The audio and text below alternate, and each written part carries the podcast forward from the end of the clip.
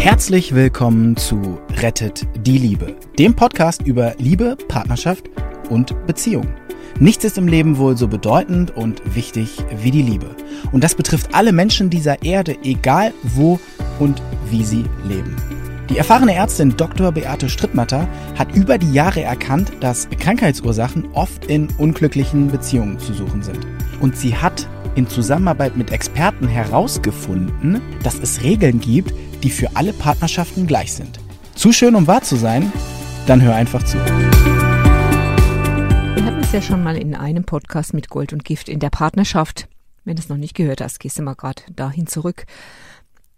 Es geht vor allen Dingen darum zu erkennen, dass es tatsächlich in der Kommunikation Regeln gibt, die oder Angeboten, Angebote gibt, wie Partnerschaft tatsächlich klarer werden kann.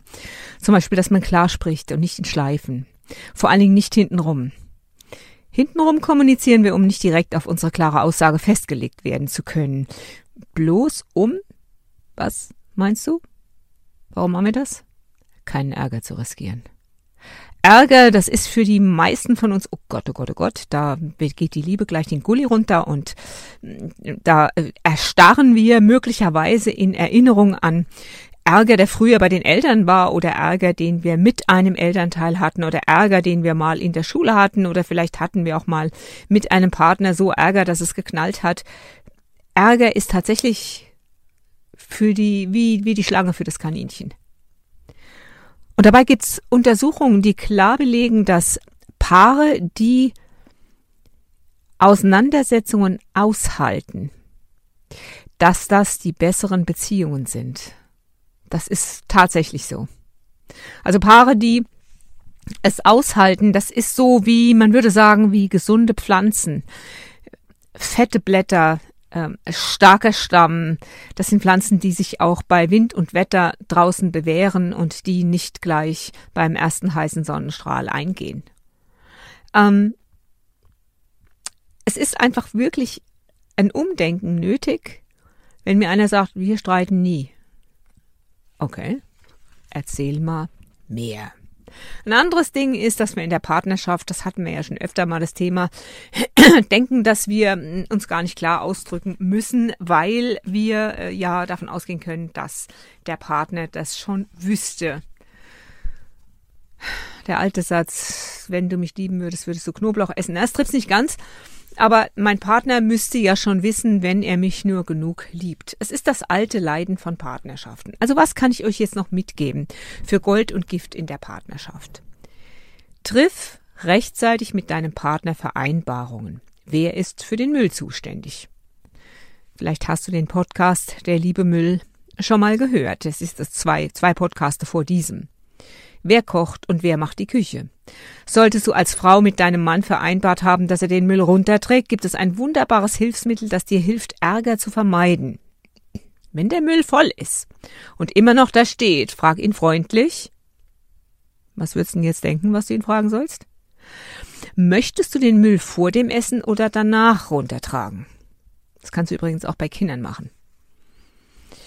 Der Satz ist nicht angreifend, erinnert ihn freundlich an seine Aufgabe, sagt aber nicht, dass du denkst, er hätte das vergessen. Der Satz lässt ihm eine Wahl, was immer als großzügig ausgelegt wird. Und, das ist auch wichtig jetzt, er sagt auch, dass du keinerlei Zweifel daran hast, dass er den Müll runtertragen wird. Und natürlich, dass du selbst es äh, sicher nicht tun wirst. Also klar, Sätze benutzen, die nicht angreifend sind, die freundlich sind. Also nicht angreifend, nee, der, Satz ist erinnernd, aber freundlich und, und du unterstellst dann, du denkst, er hätte es vielleicht vergessen. Oder er lässt ihm den Ausweg, als hätte er es vielleicht vergessen. Du lässt ihm außerdem eine Wahl, vorher oder nachher. Und du sagst mit dem Satz, möchtest du den Müll vor dem Essen oder danach runtertragen, auch in jedem Fall, dass du keinerlei Zweifel daran hast, dass er es tun wird. Und natürlich auch, dass du es selbst nicht tun wirst. Ich hatte mal einen Polizeimeister mit genau dieser Technik für seine pubertierenden Kinder. Also ich hatte ihn als Patient und er hatte Schwierigkeiten mit seinen Kindern und die haben bla, das Übliche, sich nicht an der Hausarbeit beteiligt. Und ich habe ihm das beigebracht für die Kinder.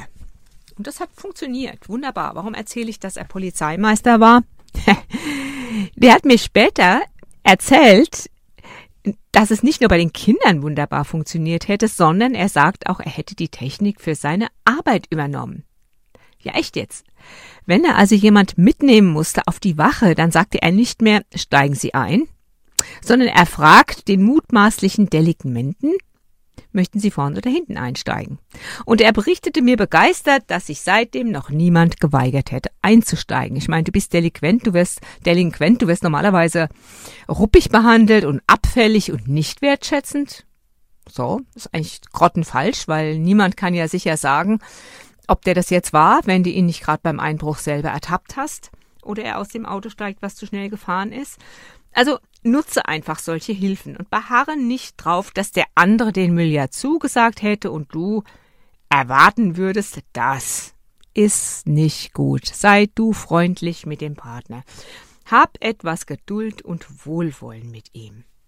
Im Gegenzug sage ich zu Frauen, die zu Hause Kinder betreuen, durchaus mal auch mal Hausarbeit nur vor Zeugen. Wie soll der Mann, der abends nach Hause kommt, denn wissen, dass das Bad sich nicht von selbst reinigt? Das ist jetzt vom Mann kein böser Wille. Er kommt, er geht morgens aus dem Bad, ist es sauber, kommt abends ins Bad, ist auch sauber. Wer kommt denn da auf die Idee, dass zwischendurch geputzt wurde? Mal ganz ehrlich. Also, ich finde das eigentlich eine gute Idee. Ich kriege auch Rückkopplung von Frauen, dass das gut funktioniert.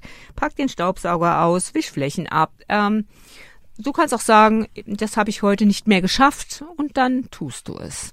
Wenn du übrigens ein Mann bist, der jetzt gerade zuhört, tu was, was euch nützt. Inspektion zum Beispiel, TÜV und rede darüber. Auch deine Frau kann nicht wissen, dass du das jetzt schon für euch erledigt hast. Bis sie es merkt, hast du dich schon geärgert, dass dein Handeln ja offenbar überhaupt nicht gesehen wird. Fazit, tue Gutes und rede darüber.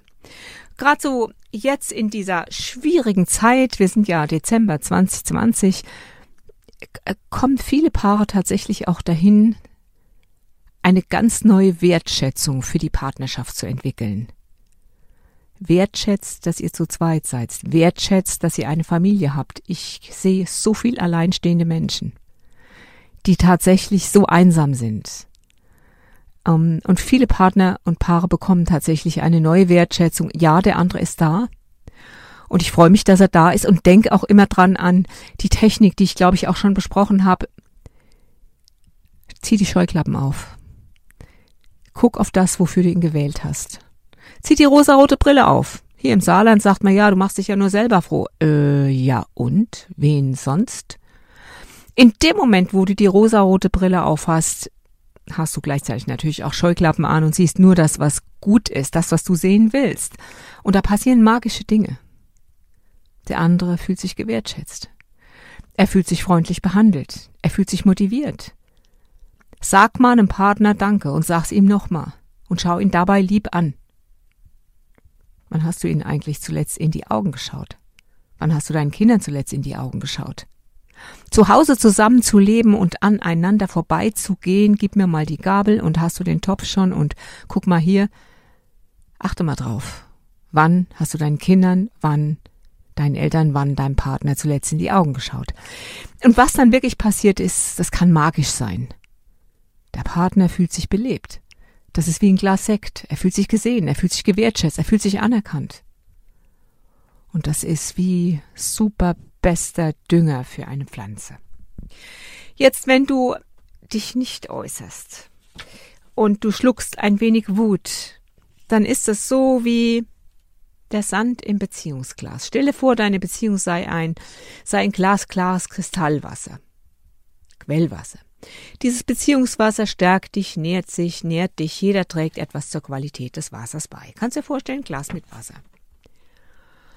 Groll, der nicht ausgedrückt wird, sondern geschluckt wird, lagert sich wie feiner Sand auf dem Boden dieses Beziehungsglases ab.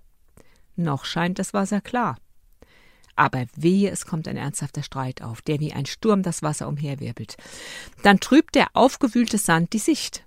Jetzt, wo man nicht mehr klar sehen bzw. auch fühlen kann, verfängt man sich in Schuldzuweisungen und gegenseitigen Verletzungen.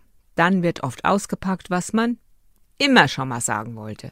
Denn die Wutenergie ist in diesem Moment größer als die Angst, dass man in Friedenszeiten, die man in Friedenszeiten hatte, als man den Groll heruntergeschluckt hat.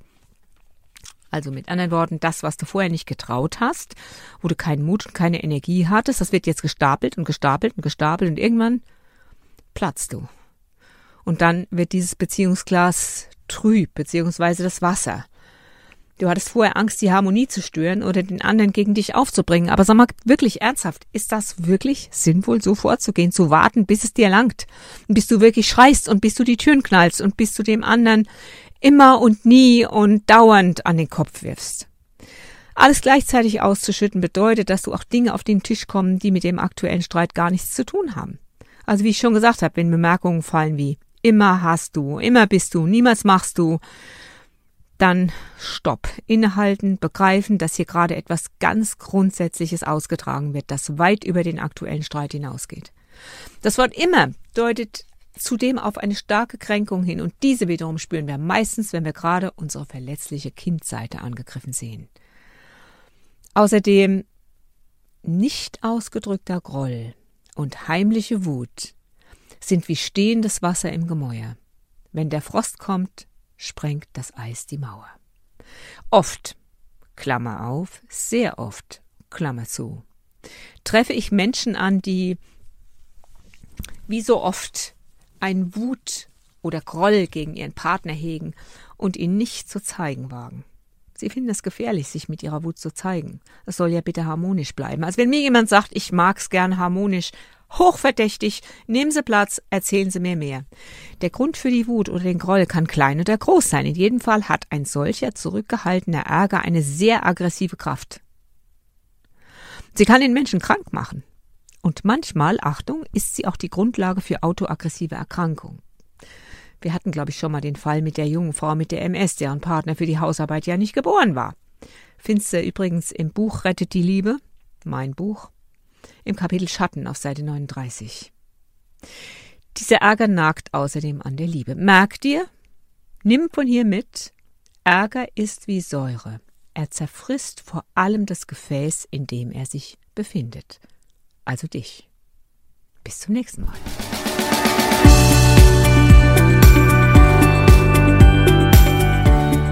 Und wie war es? Wenn es euch gefallen hat, dann abonniert gerne den Podcast. Beate Strittmatter hat auch ein Buch geschrieben, Rettet die Liebe. Dann habt ihr die Gesetze immer zur Hand. Der Link ist in den Show Notes. Macht's gut, bis zum nächsten Podcast.